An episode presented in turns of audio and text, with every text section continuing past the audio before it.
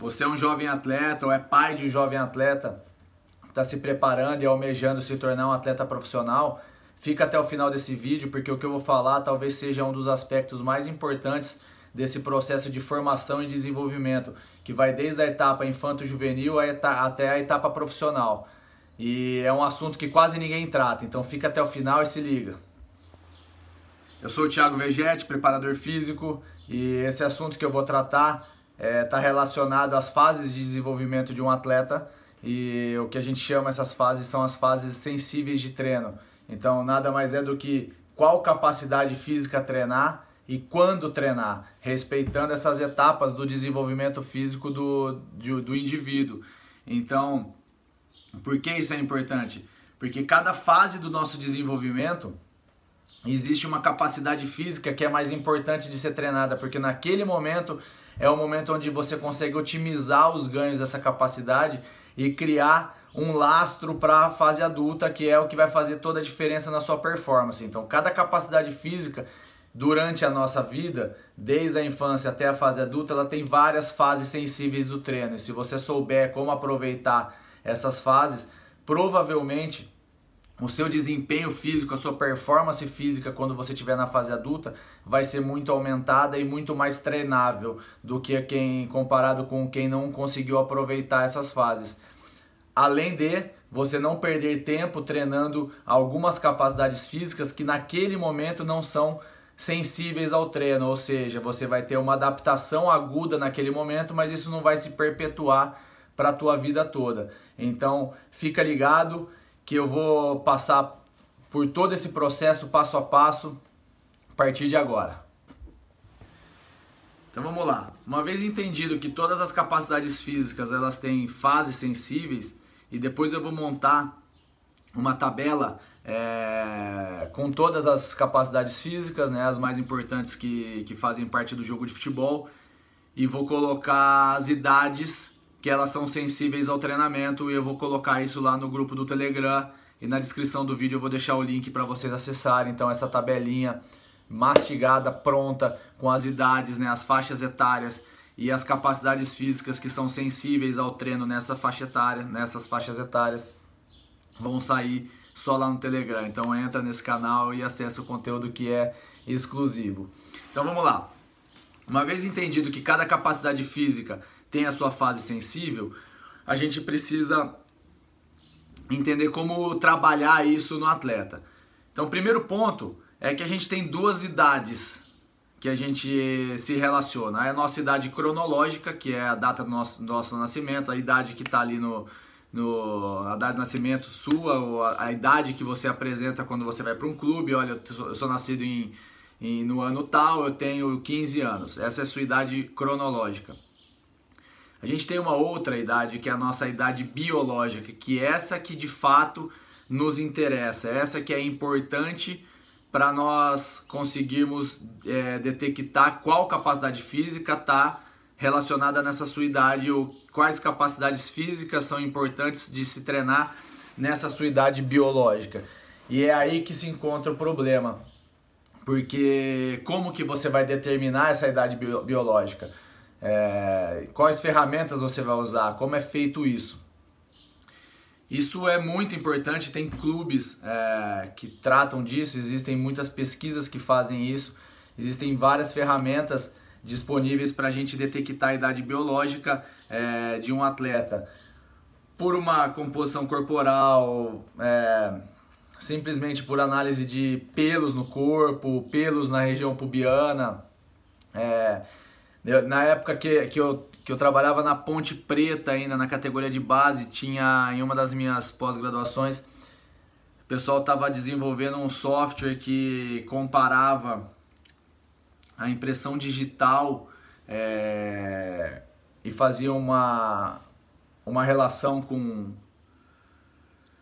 com a idade biológica do atleta e depois eu parei de acompanhar porque eu fui trabalhar com a equipe profissional. Então assim, existem várias, várias é, maneiras de você detectar essa questão da idade biológica.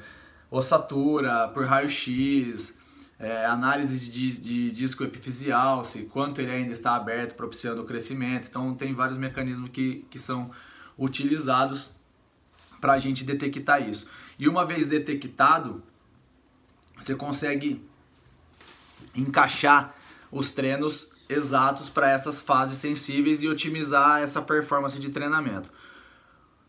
Feito isso, a gente chega num ponto crucial de que é um dilema que acontece em todo clube de futebol ou na maioria deles, que é você aproveitar a fase sensível de desenvolvimento do atleta. Isso eu estou falando só de parte física, tá? Tem uma relação direta desse assunto com a parte técnica, que é uma discussão eterna em categorias de base, mas eu vou ficar preso especificamente à parte, o máximo que eu puder, a parte física, que é o que fazer? Treinar o atleta de maneira bem específica do jogo, então vamos pegar uma equipe, sei lá, infantil, que a molecada tem 14 ou 15 anos de idade, ou um pré-infantil, que tem 12, 13 anos de idade e fazer todos os treinos específicos da modalidade e treinar para ganhar o campeonato e treinar para ganhar um jogo. Por que, que isso é relevante? Porque a hora que você treina especificamente para competir, você está gerando uma especialização precoce na criança ou no adolescente ou enfim, no indivíduo que está praticando. Qual é o problema disso? Você perde, quando você, você determina, você prioriza treinar a modalidade específica para ganhar aquela competição, para ganhar aquele jogo, você automaticamente abre mão de treinar as fases ou aproveitar as fases sensíveis de treinamento das capacidades físicas que são pertinentes a essa fase, e aí fazendo um paralelo com a parte técnica, você se limita a treinar para ganhar o jogo e é esse, esse, esse, esse conceito tem mudado com alguns treinadores é, dessa nova geração. Existe um, uma metodologia bem nova e bem interessante, mas é, era muito comum que se esquecesse alguns pontos principais de desenvolvimento técnico e motor do atleta, pensando única e exclusivamente em ganhar o jogo. Por quê?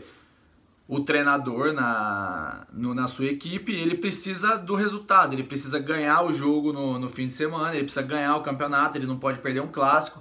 Então, o treinador do infantil da Ponte Preta vai jogar contra o infantil do Guarani, ele não pode, em hipótese nenhuma, pensar em perder, porque isso vai gerar uma pressão para ele, ele pode ser que ele perca o emprego. E quem está no comando nem sempre está preocupado com a formação do atleta a longo prazo e o que na minha visão deveria ser o conceito básico de toda equipe de futebol. Então o menino está lá no, com 14 anos na Ponte Preta ou no São Paulo ou no Corinthians, no Guarani, não importa onde, e a preocupação deveria ser única e exclusiva de que esse atleta chegasse na equipe profissional extremamente bem treinado, pronto para toda a carga de treino que vai ter na equipe profissional e que ele consiga se desenvolver muito bem para aguentar tudo isso e se tornar um atleta de alto nível. Obviamente que a competição faz parte desse amadurecimento do atleta até chegar nesse ponto. Então, tem que ter uma, um jogo de cintura, achar um meio termo que você consiga conciliar é, tudo isso. E as poucas vezes que eu tive a oportunidade de trabalhar com um processo desse na própria Ponte Preta, antes de eu me transferir para o Guarani, não foram bem sucedidas por conta da política de ter que ganhar jogo, de ter que ganhar campeonato, de que a Ponte Preta é um time grande, não pode simplesmente entrar num campeonato paulista ou brasileiro da categoria simplesmente para participar, deveria ganhar as partidas. E aí, uma vez que você tem que ganhar um jogo, ganhar um, uma partida no final de semana, você vai jogar num sábado, 9 horas da manhã, sexta-feira você já tem que tirar toda a carga de treino, porque precisa descansar para estar tá inteiro para jogar no sábado. E aí você perde uma sessão de treino e na quinta-feira o treinador precisa fazer um coletivo para preparar o time para o sábado. E aí, resumindo, só sobraram três sessões, o treinador precisa treinar, se só sobrou uma ou duas sessões de treino em uma semana para você desenvolver todas as capacidades físicas que são sensíveis àquela fase e é humanamente impossível fazer isso. E aí o atleta começa a ficar preso na especialização precoce, preso nas tarefas diárias para ganhar a competição, para ganhar o jogo e a gente não consegue dar atenção devida a todas essas capacidades. Esse é o dilema que acontece no futebol, nas categorias de base, em via de regra, na maioria dos clubes que eu tenho conhecimento, que eu tenho contato, acontece esse problema e os relatos dos preparadores físicos, os treinadores são sempre os mesmos. É, poucas equipes e, e, e, por uma obra do acaso, as que conseguem manipular melhor isso, têm mais desenvolvimento de atleta, conseguem formar mais jogadores e o processo a longo prazo acaba sendo muito maior, porque eventualmente você monta um processo desse e ele é interrompido pelos resultados. Então, o processo é interrompido, entram outros profissionais com outra mentalidade, treinam tudo diferente, óbvio, né? Cada treinador, cada preparador físico vai pensar com a sua cabeça, eles mudam todo o conceito do treino do atleta. E muitas das vezes o prejudicado, além de ser os profissionais que eventualmente perdem o emprego, é o próprio atleta que fica trocando de metodologia o tempo todo. E isso com certeza atrapalha no desenvolvimento dele, com certeza atrapalha na, no ganho de lastro de treino, que mais pra frente eu vou voltar nesse assunto e vou explicar detalhadamente o que é lastro de treino e vocês vão entender o porquê dessa. Qual é a importância disso tudo que eu tô falando.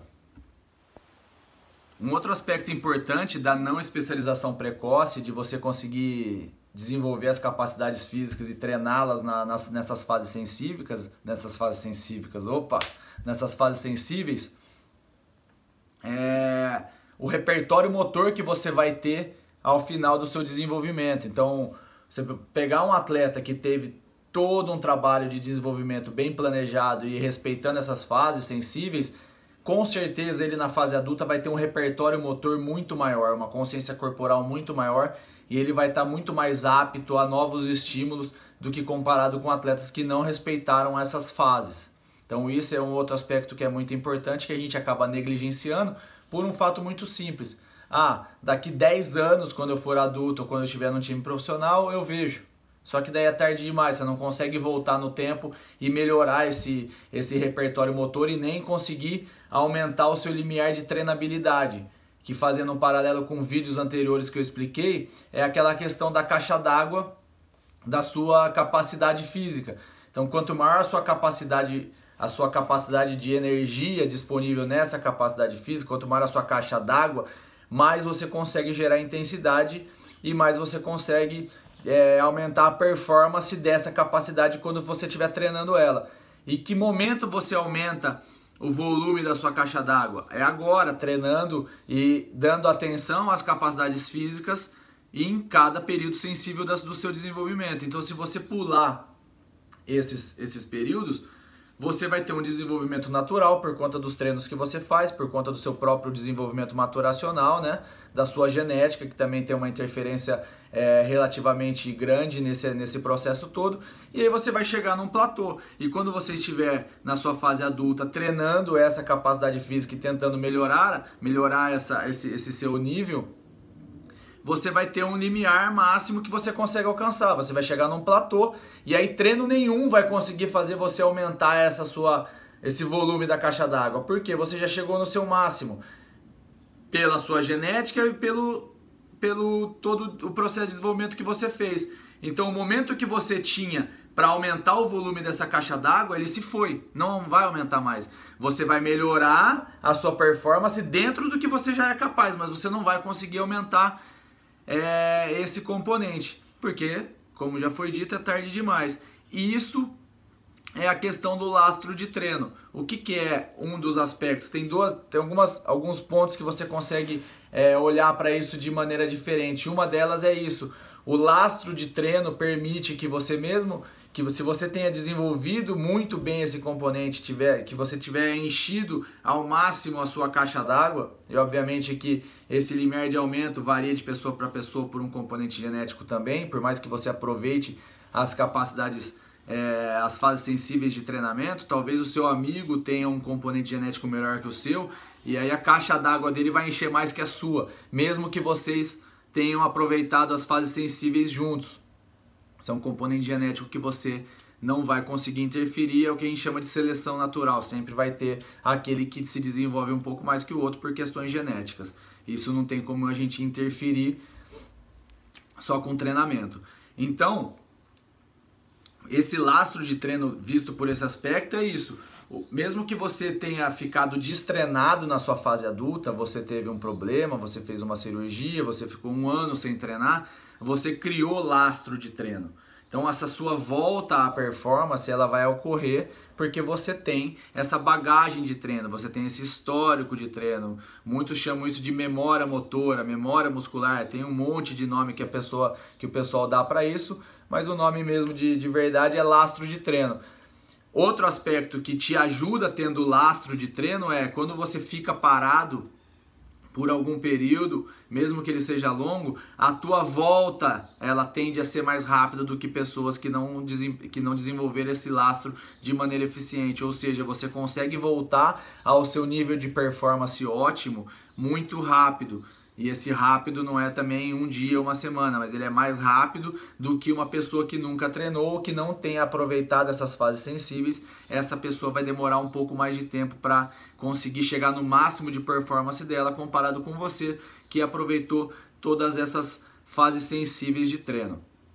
É, eu vou falar de um outro aspecto importante agora, que é um mito que se tem, é, e é, é inacreditável que ainda se tenha esse medo, mas é, como não é muito é, disseminada essa, esse tipo de informação, e eu vou explicar agora, é um, é um, é um, é um, um aspecto meio polêmico também, porque gera medo e insegurança, principalmente nos pais, então é bom que fique claro é, que vocês tenham a noção exata de como funciona esse processo que está relacionado ao treino de força.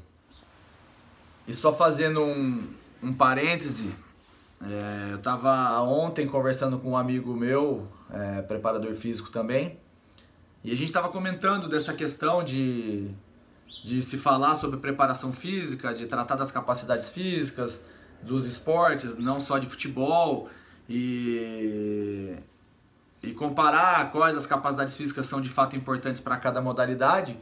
E aí, e aí eu, eu tô contando justamente isso porque às vezes pode parecer repetitivo, que o tempo todo falando de força, força, força, força, força. Porque sim, força é base para quase todos os esportes. Se eu tivesse que apostar minhas fichas agora sem pensar, sem mapear todos os esportes, eu apostaria que força tem uma base importante, se não determinante, em todos os esportes. Então, é uma capacidade física que você não pode negligenciar. Você tem que dar atenção para essa capacidade física.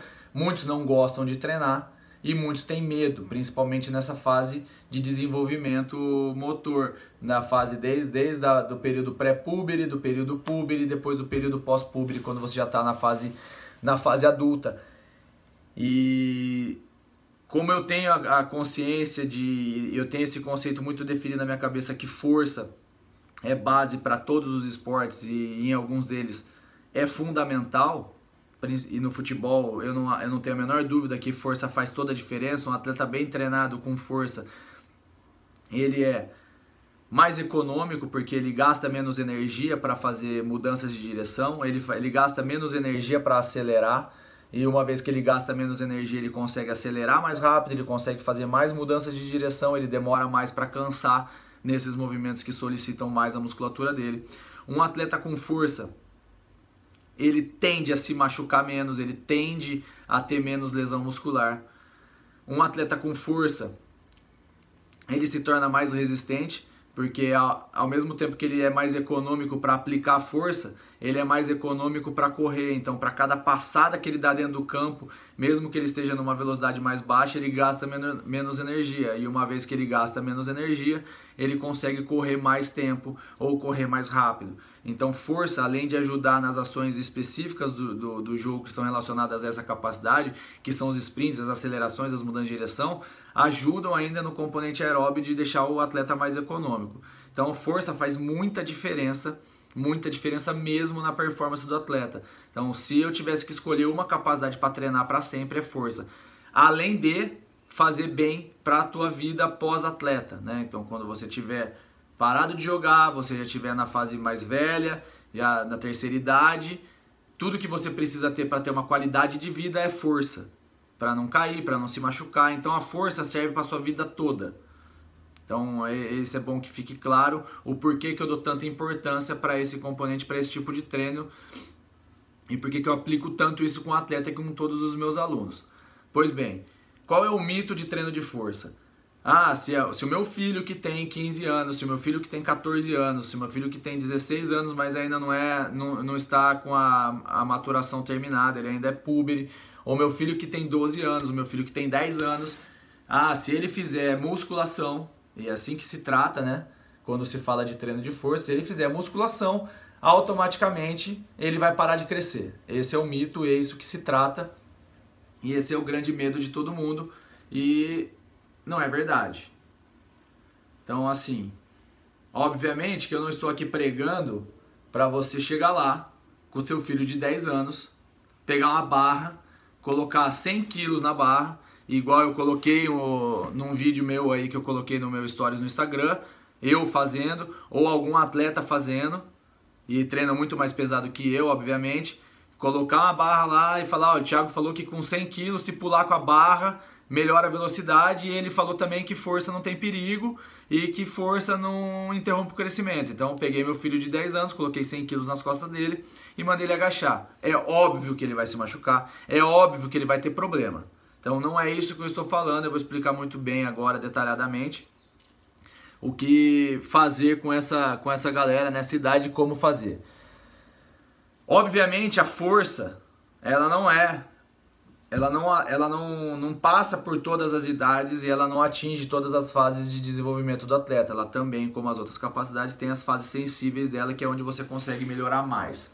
O que ocorre é que se você der atenção para essa capacidade física, se você der atenção para a força desde cedo, você vai aumentar o seu repertório motor, você vai aumentar a sua consciência corporal, você vai aumentar o fortalecimento das suas estruturas articulares, tendão, ligamento e da própria musculatura e você vai desenvolver mais o seu componente neural, que é a maneira que você consegue fazer, que é a maneira que você consegue aplicar força utilizando os mecanismos de coordenação intramuscular, coordenação intermuscular.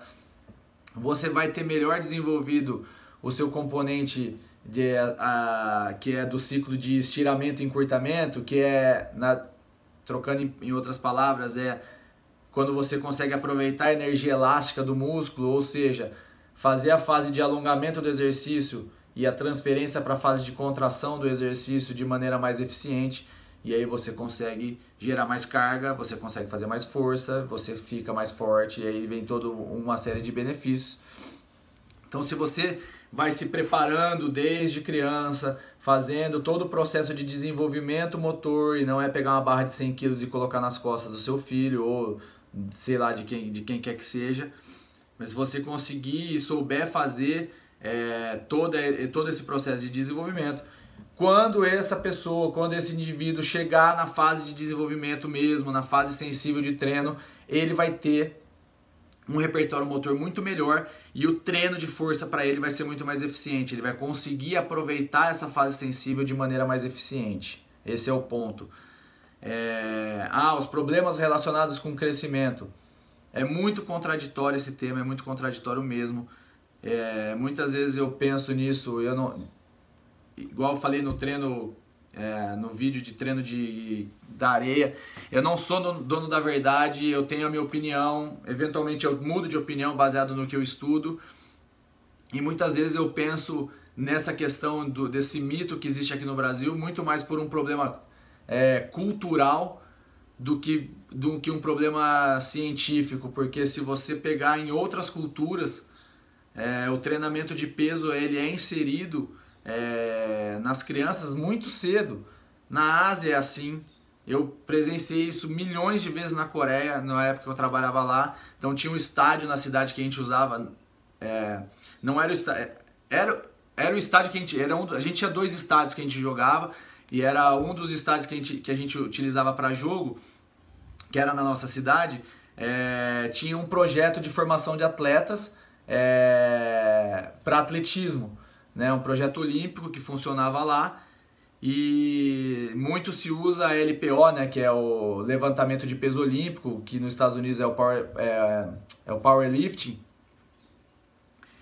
E a criançada de 6, 7, 8 anos já estavam treinando o LPO, eles já estavam fazendo os exercícios complexos de força, eles já estavam fazendo snatch, eles já estavam fazendo deadlift, eles já estavam fazendo clean, que são exercícios do LPO, o pessoal que treina CrossFit vai conhecer. São exercícios muito, são exercícios muito complexos de força, são os exercícios que deixam o atleta mais potente, que no Brasil se usa bem pouco. São poucos lugares e poucos, é, poucas equipes de futebol que acabam utilizando é, desses mecanismos, porque são, são exercícios difíceis de ser ensinados, demora para o atleta pegar a técnica, demora para o atleta entender a mecânica do movimento e por conta desse tempo todo, até ele colocar carga e o exercício se tornar eficiente, o preparador físico já foi mandado embora, não deu tempo de fazer, então muitos nem utilizam desse mecanismo e partem para os exercícios mais simples.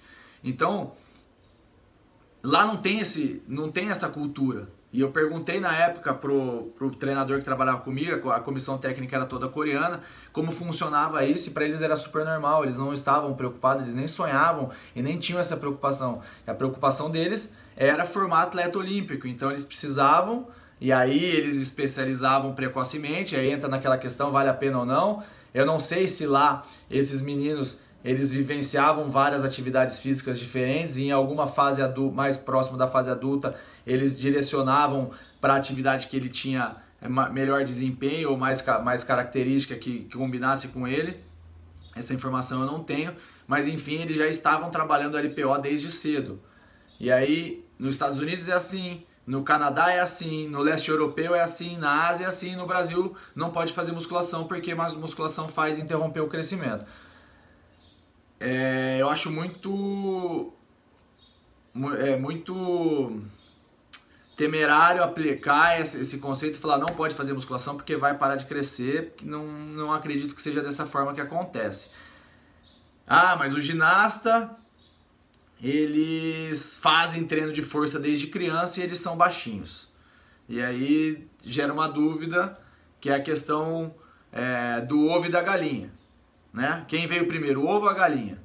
Então o ginasta ele é baixinho porque ele fez força quando ele era criança, ou ele é baixinho e ginasta, e ele só é ginasta porque ele é baixinho e precisa ser baixo para conseguir fazer aqueles movimentos com maior performance. Então, ser baixo é um pré-requisito para a modalidade ou a modalidade que deixa a pessoa baixa por conta dessa interrupção de crescimento? Fica essa pergunta aí. É, vocês podem responder nos comentários à vontade, não tem nenhum problema quem não concordar com o que eu estou dizendo, mas é um problema, é uma dúvida que fica, né? Então essa é a mesma questão desses, dessas outras culturas que lá eles não têm problema com isso. Eles mandam ver no treino de, de força, eles mandam ver no LPO desde criança. E nunca vi relato de que teve problema quando o atleta chegou na fase adulta. Enfim, dito isso, dá para se tornar, achar um meio termo entre leste europeu, Ásia, Estados Unidos, Canadá. E um parênteses aqui, tem até é, uma menina que eu sigo, ela tem acho que 8 anos, ela é já é atleta olímpica, né? Ela tá atleta olímpica, ela faz o ela faz parte de um programa de, de, de formação de atleta olímpico e ela coloca no Instagram dela, ó, ela ou alguém coloca para ela, não sei, é, todo dia ela treinando os LPOs e é muito legal de ver. E ela tem 8 anos. É, eu vou depois eu deixo marcado o Instagram dela é, para vocês darem uma olhada para não ver que eu tô falando mentira e inventando uma história. Então essa menininha existe, ela é canadense, se não estiver enganado. Então lá eles não têm esse problema cultural e nem esse medo, né, nem esse temor. Então eu acho que como a cultura interfere diretamente nas nossas ações, que dá pra gente, e essa foi sempre a minha conduta quando eu trabalhava com categoria de base, de achar um meio termo. Então fazer os treinos de força da maneira progressiva que eu acredito que deve ser feito, todo o desenvolvimento motor da criança, melhorar é, consciência corporal, melhorar a força de todas as estruturas, trabalhar todos os aspectos envolvidos numa sessão de treino de força, progressivamente, sessão após sessão, mês após mês, ano após ano. Isso é um trabalho, não é para amanhã, é para longo prazo. Então, o menino de 12 anos vai começar a treinar força, não é para ele ficar forte com 12 anos, é para ele ficar forte com 18 então, o pai que queira é, entrar numa dessa tem que saber. Então, tem bastante gente que me perguntou, mandou pergunta no direct pedindo para eu falar sobre treino para criança. Teve pais que me procuraram para dar treino é, de personal para os seus filhos e com esse medo, ah, meu filho precisa ficar forte, mas não tem perigo, não vai interromper o crescimento, então essa é a resposta. Então dá para fazer com esse meio termo, respeitando essa questão cultural, esse medo dos pais que ele é, ele é justificado, então dá para achar esse meio termo e fazer com um pouquinho mais de, de ponderação né, em alguns aspectos, não exagerar e respeitando os incrementos de força a longo prazo e aí prepara o corpo do seu filho, prepara o corpo desse jovem atleta. No momento que chegar na fase sensível de desenvolvimento de força, ataca, faz o treino de força de maneira que tem que ser feito. E isso vai criar um lastro de treino gigante de, treino, de, de força para ele. Quando ele chegar na fase adulta, nada vai ser novidade. Se ele chegar num clube e precisar agachar, ele vai saber agachar. Se chegar num clube e ele precisar fazer um deadlift, ele vai conseguir fazer. Se precisar fazer um afundo com um salto, ele vai conseguir fazer. Se pegar um preparador físico está muito avançado e quiser fazer um snatch ou algum exercício de, de levantamento de peso olímpico, ele vai conseguir fazer. E o principal, além de saber fazer e conseguir fazer, ele vai conseguir fazer isso tudo de maneira muito eficiente. E aí esses exercícios vão trazer muito benefício para ele. Então esse é o ponto. Respeitar essas, essas individualidades biológicas, trabalhar com um pouquinho de consciência, sem exagero, sem loucura e sem medo porque não vai interromper o crescimento de ninguém, não vai trazer trauma, sabendo, obviamente, de novo, né? Sabendo o que está fazendo. Não vai catar uma barra, pegar uma barra de 200 quilos, colocar nas costas do menino, mandar ele agachar e falar que foi o Thiago que falou. Eu não estou falando para pegar, uma, não estou falando para fazer isso.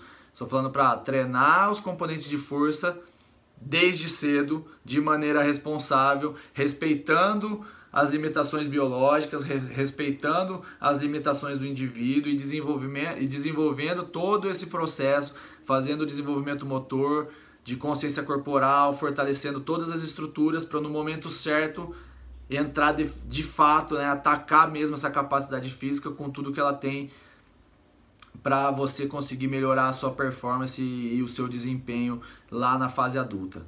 Beleza, galera? É isso. Não esquece, eu vou deixar a tabelinha das capacidades físicas e suas fases sensíveis no grupo do Telegram, junto com o link do para entrar nesse grupo. Entra lá, confere, lá sai dia sim, dia não, pelo menos sai um conteúdo exclusivo, algo que soma no seu dia a dia de treino, algo que te ajude a treinar sozinho. Então, muito conteúdo específico sai só lá.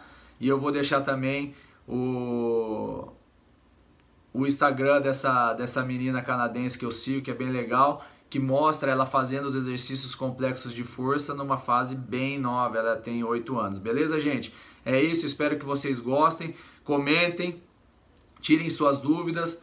É, podem mandar no direct, mandem nos comentários. Eu vou responder todas as dúvidas. Eu respondo todas as dúvidas de todo mundo. Às vezes pode ser que eu demore, demore um pouquinho para responder, porque tem bastante pergunta, mas eu respondo todas as dúvidas mais interessantes, mais legais. Eu vou gravar conteúdo, eu vou gravar vídeo, então mandem para mim.